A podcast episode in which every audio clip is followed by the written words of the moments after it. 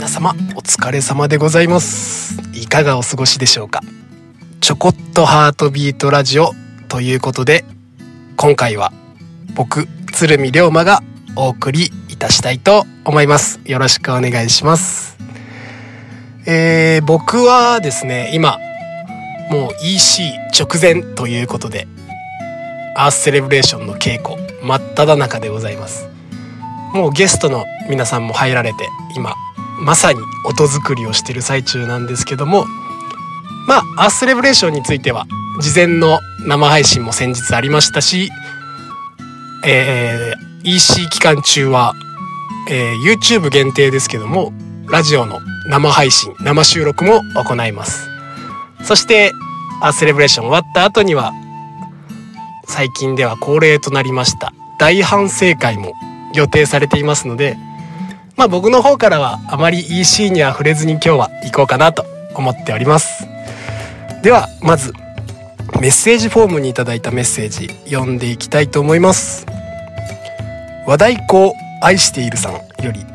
こんにちは。私は鼓動の曲が大好きです。その中でも七節が一番好きです。質問なんですが七節で使われている鳴り物はチャッパやジャンガラとは少し違った音に聞こえます。あの鳴り物は何という楽器なんでしょうか。またその楽器とチャッパの違いなど教えてほしいです。これからもずっと応援していますということでメッセージいただきました。七節で使われているあのシンバルのような楽器ですね。僕もたまに使うんですけども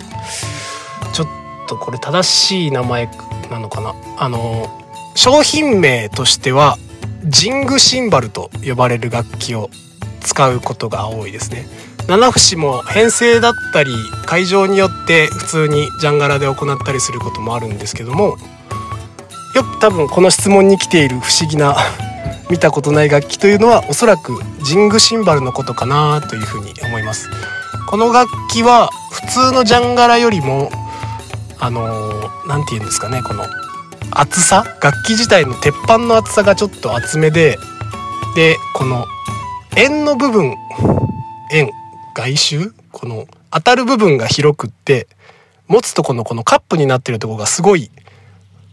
チャッパやジャンガラに比べると高く作られてるんですよね。だからすごいあの普通のチャッパのように使おうとすると結構難しい楽器ではあるんですけども普通ただあのちっちゃいチャッパとかあの7寸のジャンガラよりもどちらかというとあのチャイナシンバルとかに近いようなガシャーンという派手で大きな音が出るのが特徴的で大編成の中でもすごい存在感を出すことができる鳴り物の一つとなっています。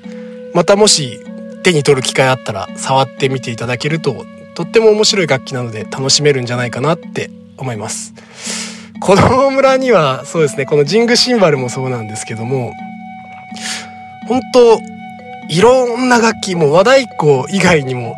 僕らも名前知らないような楽器とかいろんな楽器が置いてありましてそれはもう世界中回ってきた中でいただいたりとか見つけてメンバーが買ってきたものであったりとか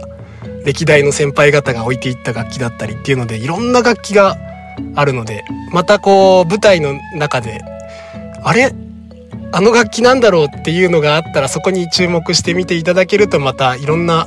舞台の楽しみ方ができるのかなというふうに思います。はい。質問ありがとうございます。そしてもう一つ。ラジオネームミノカンさんより。初音ミクライブ見ました。メンバーの皆さんの笑顔が爆発してましたね。特に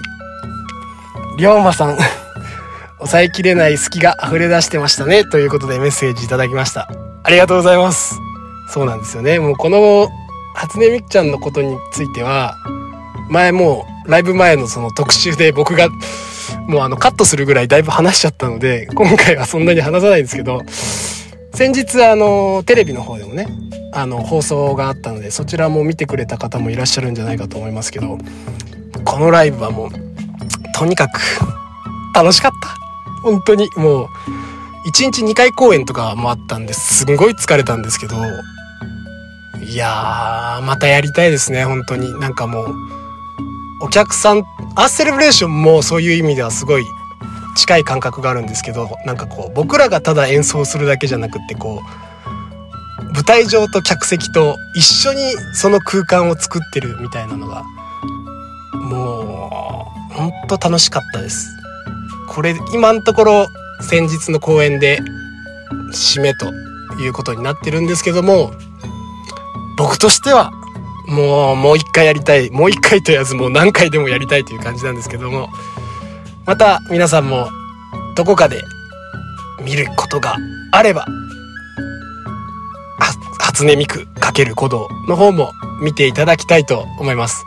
再放送があるのかちょっと現状では僕わかんないんですけども今回の結び公演また放送あるようでしたら僕全力であの楽しんで演奏してますのでそちらの方も楽しんでいただけたらと思います。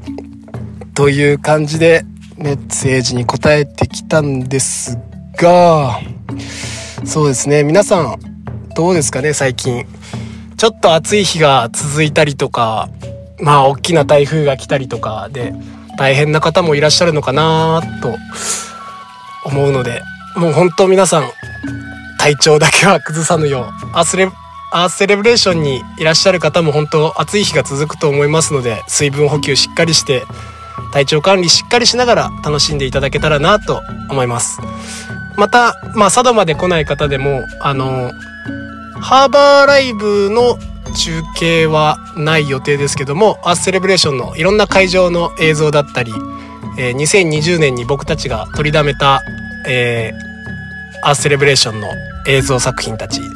も、えー、っと YouTube の方で配信予定となっていますのでもし佐渡まで来れないよっていう方も家でねあの時間ある時にそちら楽しんでいただいて少しでもこのアースレブレーションのこの8月の気分を味わっていただけると嬉しいなというふうに思っております。はい。という感じで、もう気づけば5分を余裕で超えてしまっているということで、今日はこの辺りで失礼したいと思います。またメッセージの方、どしどしと送ってください。僕らはそれを糧にラジオ放送頑張っています。それでは皆さん、またね